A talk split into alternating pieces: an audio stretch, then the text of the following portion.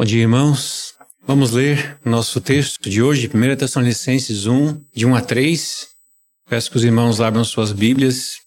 Vamos ler esse texto e em seguida vamos orar, pedir a bênção do Senhor para a posição da sua palavra. Diz assim a palavra do Senhor. Paulo, Silvano e Timóteo, à igreja dos Tessalonicenses, em Deus Pai e no Senhor Jesus Cristo. Graça e paz a vós outros. Damos sempre graças a Deus por todos vós, mencionando-vos em nossas orações e sem cessar, recordando-nos diante do nosso Deus e Pai da operosidade da vossa fé, da abnegação do vosso amor e da firmeza da vossa esperança em nosso Senhor Jesus Cristo. Vamos orar? Senhor, te agradecemos pela tua palavra, te agradecemos, Senhor, porque hoje podemos ver vários aspectos, Senhor, que são históricos, mas que mostram, Senhor, como essa igreja dos Tessalonicenses foi alcançada, como a tua palavra se propagou por aquela região, e como tudo isso, Senhor, renudou em glórias e louvores ao teu nome. Pedimos a tua bênção sobre nós, no nome de Jesus. Amém. Irmãos, estou começando hoje uma série nova, uma série nova, em 1 Tessalonicenses. Minha ideia é pregar expositivamente, como a gente costuma fazer aqui na igreja, essa carta de Paulo a essa igreja que ficava em Tessalônica. E nós vimos ali desde o primeiro versículo que a carta é escrita por Paulo, Silvano e Timóteo. Esses são os, os irmãos que foram eles usados pelo Senhor para alcançar esses irmãos lá em Tessalônica. Essa é uma pregação introdutória, então nós vamos fazer hoje, vamos entrar muito nesse, nesse tema, mas a minha, meus, minha ideia hoje com os irmãos é mostrar alguns aspectos, principalmente os aspectos históricos e da conversão desses irmãos. Então vamos falar um pouco de Atos 16, hoje acabamos de ler um pouquinho ali, que foi o começo dessa viagem missionária. Vamos entrar um pouquinho em Atos 17, como um segundo ponto, para mostrar como que aconteceu lá a conversão dos Tessalonicenses, e esse é o meu ponto principal. Ver como a igreja sempre é perseguida quando prega o evangelho verdadeiro. Ela é sempre perseguida e isso aconteceu ali no, no, em Atos. E por último, quais as razões pelas quais o apóstolo Paulo escreve essa carta? Em que momento ele escreve e por que ele escreve? Então é um momento de a gente observar esses aspectos introdutórios. Meu objetivo então é dar base para os irmãos para as próximas pregações expositivas. É, acredito que sem essa base fica um pouco difícil entender alguns aspectos da carta. Então, por isso que eu estou me esforçando nesse sentido. Eu queria é, mostrar para vocês, eu coloquei aqui na tela, a ideia é que essa, essa série, né, fale basicamente de três grandes aspectos da vida cristã.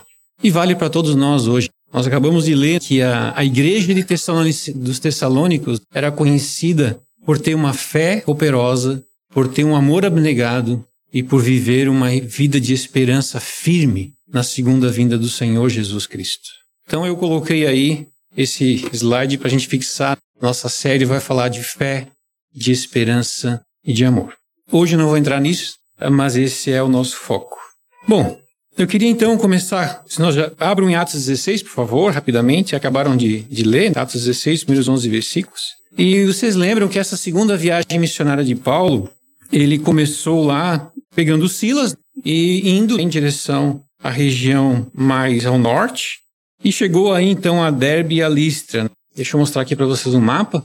Tá, dá para ver nesse mapa da primeira viagem missionária. Paulo então saiu lá de Jerusalém e voltou para Jerusalém. Né? Então ele saiu, foi subindo né, em direção ali à Galácia, né, Síria, Galácia, e chegou até Troade. Observem que Bitínia está bem ao norte, né, mais acima. E aí, destaco a vocês, acabou, acabamos de ler, que Paulo chegou a, a Mísia, um pouco perto de Troade, e ele queria ir para Galácia, queria ir para Bitínia, e o Espírito Santo impediu. Lembra?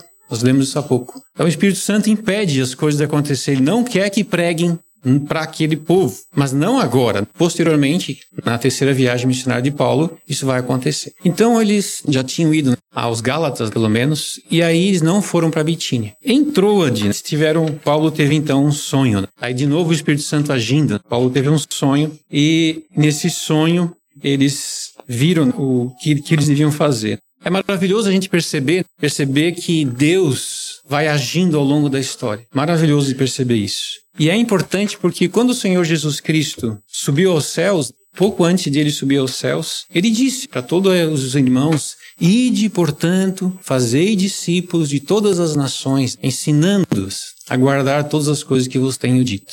Isso a gente sabe. E essa, essa ordem do Senhor Jesus Cristo foi sendo cumprida. E Atos é um livro que mostra isso. Mostra como o evangelho foi se propagando, como ele foi prosperando, como ele foi crescendo. E havia essa preocupação e havia essa coisa maravilhosa no coração de Paulo, especialmente, de levar o evangelho aos gentios também. É maravilhoso a gente ver o avanço do reino de Deus. Não só maravilhoso ler em Atos, eu acho que todo irmão que lê Atos deve ficar impressionado com a ação de Deus ali em Atos, mas também a gente pode ver a ação de Deus ao longo da história, para todas as igrejas chegando o evangelho até nós. E a gente vê em Atos, por exemplo, Atos 2, 46 e 47. Diariamente perseveravam unânimes no templo, partiam o pão de casa em casa e tomavam as suas refeições com alegria e singeleza de coração, louvando a Deus e contando com a simpatia de todo o povo. Isso em Atos 2. Enquanto isso, veja que isso é muito importante, acrescentava o Senhor à igreja, dia a dia, os que iam sendo salvos. É assim que é, o Senhor agindo e operando, e não vai ser diferente aqui com os Tessalonicenses. O Senhor vai chegar a essa região. Então nós temos eh, acompanhando esse início de Atos 16 e vendo isso aí. Eu queria que vocês lessem Atos 16, abrissem a Bíblia em 16, 9. À noite sobreveio a Paulo uma visão, na qual um varão macedônio estava em pé e rogava dizendo, passa Macedônia e ajuda-nos. Eu gosto muito desse dessa parte, passa a Macedônia e ajuda-nos. Olha só, Paulo teve uma visão, sonho. O varão macedônio que aparece ali no texto é porque os macedônios se vestiam de um jeito muito típico. Então era fácil descobrir que ele era macedônia. É mais ou menos como você vê um gaúcho vestido. Você sabe que ele é do Rio Grande do Sul. Olha que esse cara é gaúcho. Entenderam? É isso aí. Então, Paulo viu essa visão, viu um homem macedônio, porque ele viu aquela figura típica, daquela roupa típica dos macedônios. E aí esse macedônio dizia: passa para cá, vem para cá e ajuda-nos. É interessante perceber, né, que daí Paulo concluiu né, que, o, que o destino que Deus queria, que não era a Bitínia, que não era aquela região ali da Ásia, era, era ir para lá. E Deus agiu, Deus agindo. Impediu, agora deu a Paulo a orientação, deu um sonho. Que expressão maravilhosa do ajuda-nos. Às vezes a gente não tem percepção, né, de que as pessoas que estão sem Cristo, elas estão precisando de ajuda. Ajuda para conhecê-lo, ajuda para poder encontrá-lo, ajuda para ter uma salvação, para ter vida eterna. Sem a pregação do evangelho não há salvação. Sem ouvir a verdade não há como as pessoas crerem. E é isso que Paulo está fazendo, ele está levando o evangelho. Por isso que o Macedônio falou: me ajuda. Me ajuda por quê? Porque eles, eles precisam de ajuda. E se a igreja, de alguma forma, ela negligencia isso, se ela deixa de lado a sua tarefa de levar o evangelho adiante, ela não está ajudando as pessoas a saírem da sua condição de perdidos. Irmãos, estar perdido é uma grande, um grande problema. As pessoas às vezes esquecem que estão perdidas, até concordo, vivem a vida como se Deus não existisse. Mas quem tem consciência, quem sabe, quem percebe a sua vida, sabe que alguma coisa não está bem, que não está certo. Temos que levar o reino de Deus adiante. Acho muito importante essa expressão. E o próprio Espírito mostrou para Paulo isso. Depois, claro, narra ali a, a, seguir, narra a conversão de Lídia e tudo mais. Mas em Filipos, lembram? Paulo foi açoit, foram açoitados, presos em Filipos por causa de eles terem curado uma, uma jovem que estava tinha né, um espírito adivinhador, lembra? Isso tirou o lucro das pessoas, não gostaram, então mandaram prender a Paulo. Por fim, Paulo foi convidado né, a retirar-se de Filipos. Aí ele foi então, vamos agora passar para capítulo 16. De Filipos, Paulo foi para Anfípolis, depois a Polônia e chegar a Tessalônica. Mostrar mais um slide para vocês. Um, um, pequeno ponto ali. Olha só, de Troade, onde ele teve o sonho, ele atravessou, foi para Neápolis, ali, então essa região ali que chama de Anfípolis, a Polônia, e chegaram então a Filipos, que é a primeira cidade que eles consideram ali da Europa, né? Entrada na Europa, certo?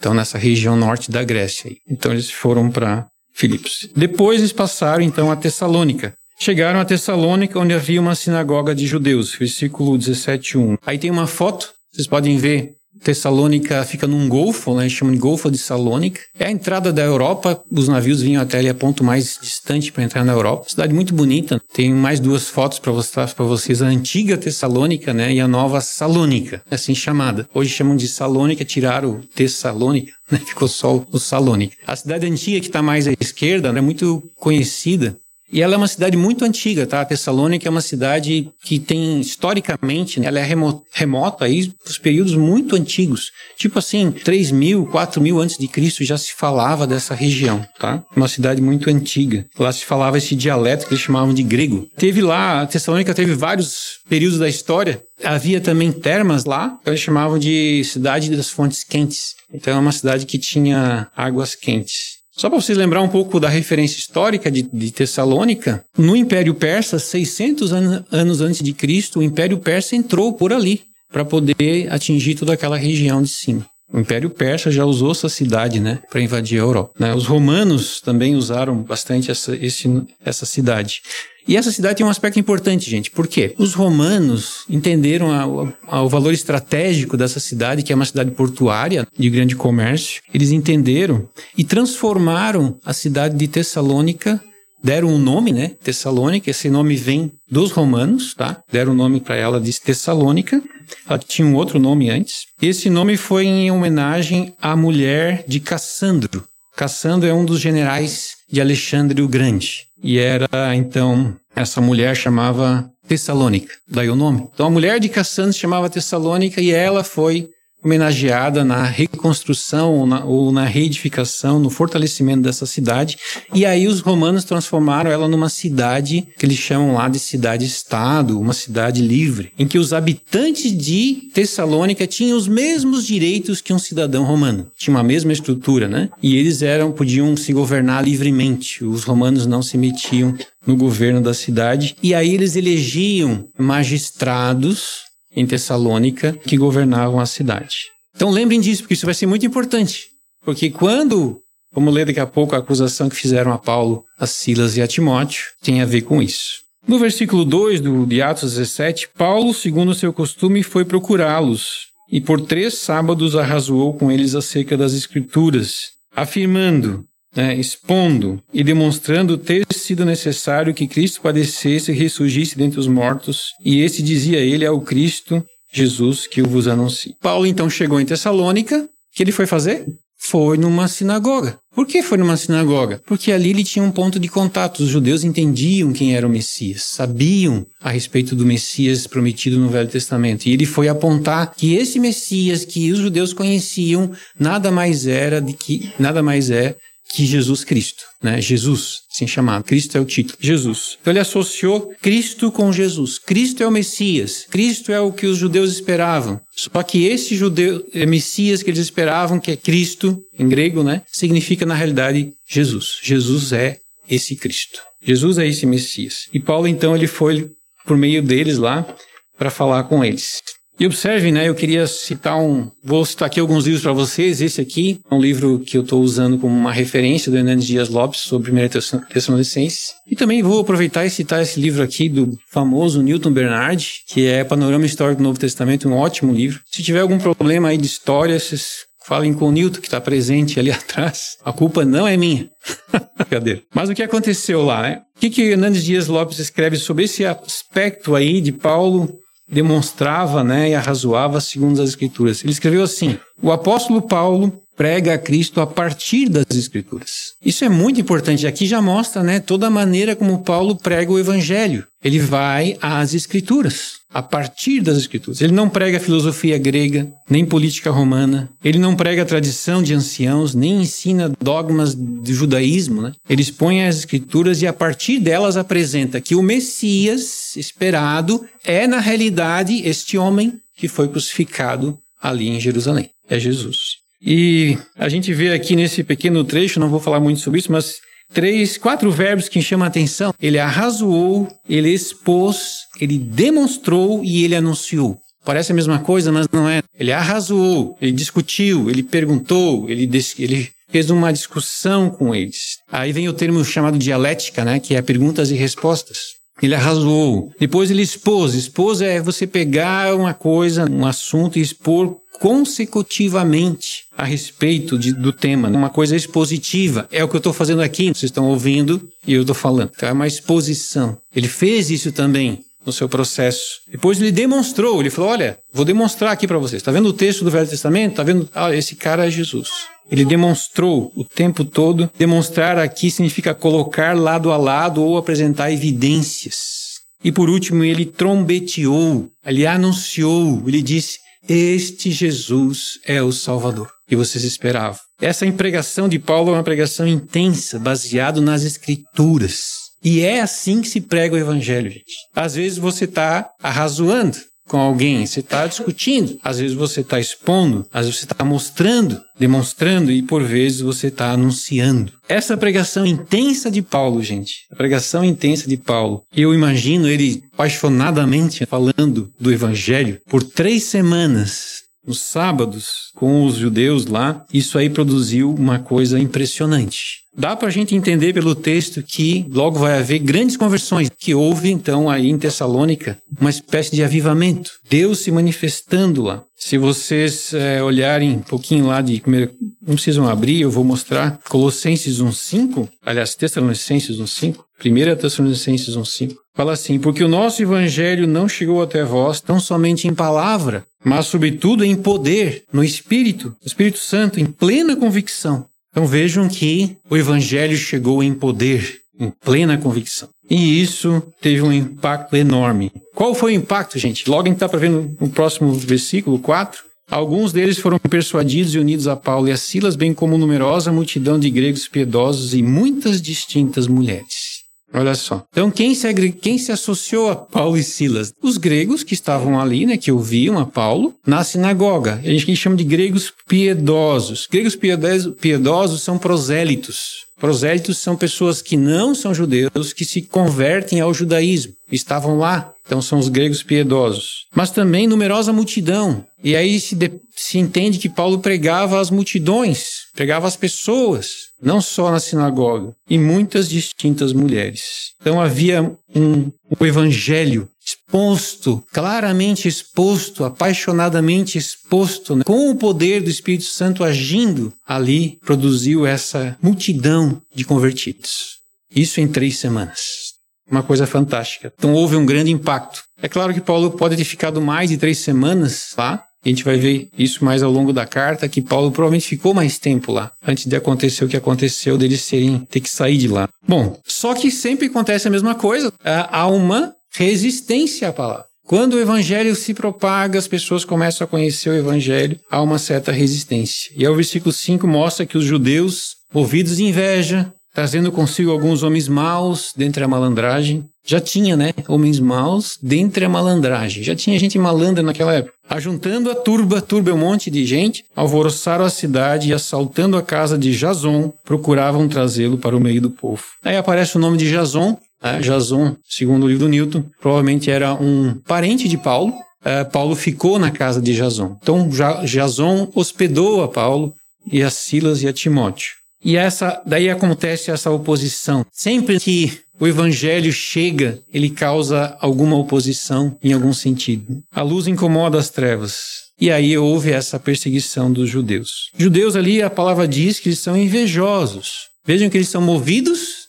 pela inveja. Porque aqueles judeus prosélitos agora, que, que eram judeus convertidos ao juda, uh, gregos convertidos ao judaísmo, foram levados para serem eh, acompanhar Paulo, Silas e Timóteo. Portanto, eles deixaram o judaísmo. Isso eles não gostaram, obviamente. Então a inveja aconteceu e aí o que, que eles fizeram? Subornaram pessoas, né? Pegaram pessoas para acusar a Paulo, Silas, Timóteo e também já avançando ali entraram nessa na casa de Jason. Observe o seguinte, gente, agora volta o ponto histórico, né? Lembra que eu falei que Tessalônica era uma cidade estado romana, né? Ela tinha status de cidadão romano. Todo mundo era cidadão romano lá dentro. Então eles tinham magistrados lá dentro. Aqui eu achei o nome, eles chamavam de politarcos. Eles eram eleitos, dois por cidade geralmente, e eles tinham um poder, né, esses esses magistrados de oficiais romanos, como se fossem oficiais. E esses caras é que vão acabar levando, mandando que eles sejam saiam dali, né? Mais tarde. Então a acusação chega a esses magistrados, eles foram acusados diante do povo e diante desses magistrados. Vejam que eles assaltaram a casa de Jason, procurando trazê-los para o meio do povo. Por quê? Aí, trazer o cara para o meio do povo é para ser linchado praticamente, né? Mas como eles tinham esse conceito de que todo cidadão tem direito pela lei romana a ser ouvido, não, não aconteceu o pior. Porém, não os encontrando, arrastaram Jason e alguns irmãos perante as autoridades, clamando: Esses que têm transtornado o mundo chegaram também aqui, os quais Jason hospedou. Interessante, esses que têm transtornado o mundo chegaram também aqui. Então, para eles era um transtorno. Acusavam eles de terem transtornado o mundo. Chegaram também aqui. Observe que logo em seguida ele vai falar: todos esses procedem contra os decretos de César, afirmando ser Jesus outro rei. E aí complicou, gente. Olha só, a acusação deles é uma acusação complicada, porque eles dizem, estes caras aí, eles são contra os decretos de César. E eles eram uma cidade Estado, eles tinham que defender a César. Né? Eles entendiam isso porque Paulo, Silas e Timóteo afirmavam que Jesus era o rei. E eles diziam, é um outro rei, estão competindo com César. Então eles foram acusados de uma, de uma, eles chamam de sedição, uma acusação de que eles são revolucionários e que estão fazendo alta traição conspiração contra o imperador romano. E isso era perigoso para eles, para todo mundo, né? até para os próprios tessalonicenses, porque eles poderiam perder esse status de cidade-estado romana. Então eles acabaram sendo levados diante disso. Então a pregação de Paulo pregou Jesus Cristo, o rei, mas um rei espiritual. Eles mudaram isso, né? Por inveja, para poder expulsar Paulo de lá. O que se acredita, irmãos, é que então Jason, vejam que Jason foi solto mais adiante, versículo 9, né? Contudo, Jason e os mais, após terem recebido deles a fiança estipulada, soltaram Jason e os mais, após terem recebido deles a fiança estipulada. Receberam uma fiança, eles foram soltos. O que se, que se presume aqui, gente, John Stott faz essa análise, ele afirma que a ação dos magistrados ali de aceitar essa fiança, de cobrar essa fiança, um dinheiro de Jason e dos demais, não se restringiu simplesmente à cobrança dessa fiança.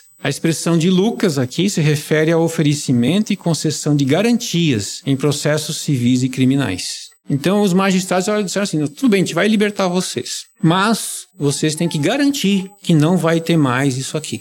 Garantir. E aí eles obtiveram, provavelmente de Jason e dos outros, a promessa de que Paulo e Silas sairiam da cidade. E foi o que aconteceu. Logo durante a noite, os irmãos enviaram Paulo e Silas para Bereia. E aí chegaram também na sinagoga dos judeus. Então, em seguida, eles foram para Bereia. Então, Paulo saiu de Tessalônica, sob essa intensa perseguição ali que houve.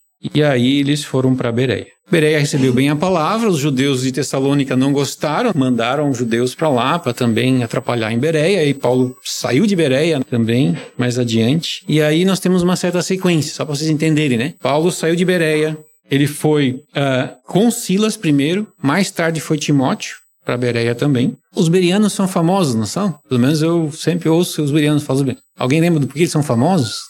Os berianos são mais nobres que os de Tessalônica, porque conferiam, né, com a palavra o que Paulo dizia. Conferiam na palavra, nas escrituras, o que Paulo dizia, para ver se era assim mesmo, né? Até uma observação aqui, é tão tolo, né, quando um pregador como eu, qualquer pregador, acha estranho que alguém questione pela palavra. Gente, os berianos foram nobres, eles questionaram sim a palavra de Deus deve ser analisada por cada um de vocês para ver se é assim mesmo. Se Paulo, e era Paulo, não achou nada estranho isso, pelo contrário, para ele era bom, quanto mais para nós, né? Então assim, a gente tem que entender que esse é o processo, né? Arrazoavam, discutiam a palavra de Deus e os berianos tinham essa característica. Mas vamos lá. Eles foram para Bereia, depois foi Silas para lá também. Daí então, de Bereia, Paulo foi para Atenas. Atenas voltando para Atenas, porque em Bereia, obviamente, foram perseguidos de novo. Os judeus de Tessalônica, não contentes em perseguir Paulo em Tessalônica, foram perseguir na Bereia. Né? E aí Paulo foi para Atenas. E lá é, ele ficou sozinho. E aí em Atenas ele fica esperando Timóteo e Silas chegar. Aí Timóteo e Silas chegam lá em Atenas e então Paulo está muito preocupado, gente. Agora vamos lá.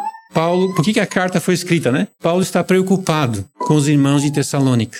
A preocupação de Paulo é: puxa, olha só, atacaram lá Jason, levaram os irmãos presos, eu saí de lá, eu fiquei pouco tempo, eu ensinei várias coisas, e agora, será que esses irmãos vão ficar firmes? Como é que vai ser essa vida deles? Paulo começou a se preocupar. E a Bíblia diz que Paulo tinha sobre ele o peso de todas as igrejas. Ele se sentia preocupado, né, com todas as igrejas ali, né? Então Paulo em Atenas manda Timóteo, Timóteo, você vai lá para Tessalônica, vai dar uma olhada como é que estão as coisas por lá. Então Timóteo foi enviado para lá Aí Paulo ficou em Atenas e de Atenas ele foi para Corinto, que é naquela mesma região lá. Em Corinto, Paulo fica um ano e meio em Corinto. Vejam que em Corinto, Paulo escreve a sua primeira carta, que é a carta aos Gálatas. Preocupação de Paulo. Olha, os judaizantes estão entrando lá na Galácia. Então ele escreve uma carta aos Gálatas. E aí ele fica esperando Timóteo voltar lá de Tessalônica. E passa um tempo e Timóteo volta e traz as notícias. E a, e a, gente tem a sensação, né, lendo que Paulo está preocupado. O que está acontecendo lá? Não tinha internet naquela época, nem celular, muito menos WhatsApp. Então as coisas não rodavam assim como rodam hoje. Hoje em dia as informações saem e vêm numa velocidade enorme.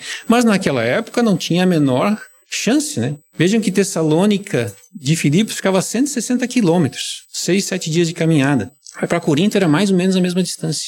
Então, assim, é longe as coisas. E aí, Paulo estava preocupado. Aí chegou Timóteo, retornou, e Timóteo trouxe então boas notícias. Os irmãos estavam firmes na fé, mas também trouxe algumas preocupações. E aí, Paulo, então, por causa da resposta de Timóteo, responde, escreve essa primeira carta aos Tessalonicenses. Então vejam o contexto. É nesse contexto que Paulo escreve aos Tessalonicenses, procurando animá-los na fé, ao mesmo tempo falar de algumas, algumas coisas que Timóteo trouxe. Isso foi no ano 51 depois de Cristo. Vejam que teve a, a, essa segunda viagem missionária de Paulo tem o objetivo também de levar a, as decisões do Concílio de Jerusalém, né? Foi tomado em Atos 15, né? Uh, para todas as igrejas ali. E ao mesmo tempo ele já entrou na região da Europa. É a primeira coisa. Vamos lá, só para finalizar, irmãos. Que aconteceu? Que, que, que, notícias ruins, entre aspas, a gente entende que Timóteo trouxe de Tessalônica? Que notícias? Ah, nós entendemos isso pela leitura da carta, que não está escrito né, em lugar nenhum. A gente lendo a carta percebe que as ênfases que Paulo dá na carta. Mas a gente percebe o seguinte, que havia um grupo que resistia a Paulo, a autoridade apostólica de Paulo. Havia um grupo dizendo, olha, esse cara aqui está aqui por outros motivos, que não os motivos corretos. E aí Paulo escreve todo um capítulo 2, praticamente, defendendo isso. Defendendo que ele não, não fez isso. Ele é um apóstolo do Senhor. Também havia, havia pessoas que não estavam entendendo bem a mensagem de Paulo em relação à segunda vinda de Cristo. Estavam achando, puxa, os que morreram talvez naquela perseguição, como é que ficou? Eles estão em desvantagem em relação aos que vivem. Que tenham em mente, irmãos, que a, a impressão que dá a leitura da Bíblia é que as pessoas crentes daquela época imaginavam que a segunda vinda de Cristo era algo iminente, algo que vinha em seguida. Essa era a ideia. Tanto é que alguns irmãos de Tessalônica não queriam mais nem trabalhar. Porque assim, pô, vou trabalhar para quê se Jesus Cristo está voltando? E aí Paulo vai escrever, ó, você tem que trabalhar assim.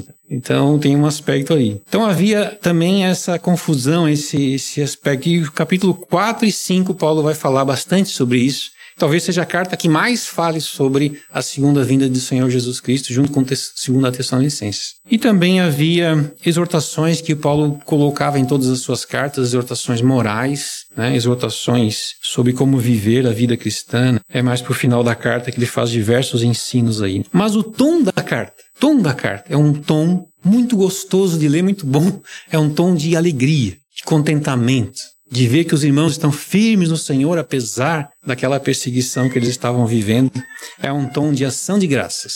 Você vai ler a carta, os três primeiros capítulos, você tem essa nítida impressão, um tom de alegria, de ação de graças. Concluindo, irmãos, como era essa igreja então? E aí eu acho que nós temos. O que nós podemos ler e aprender aqui? Eu acho que isso é o que vale para nós depois. A gente tem que olhar para essa carta e pensar, nós como igreja, temos também essa mesma disposição que eles tinham ou vivemos como eles vivem, eu acho que a gente pode sempre estar pensando nisso quando lê uma carta de Paulo, né? Então o que a gente conclui? A igreja de Tessalônica foi formada num avivamento, uma intensa operação do Espírito Santo.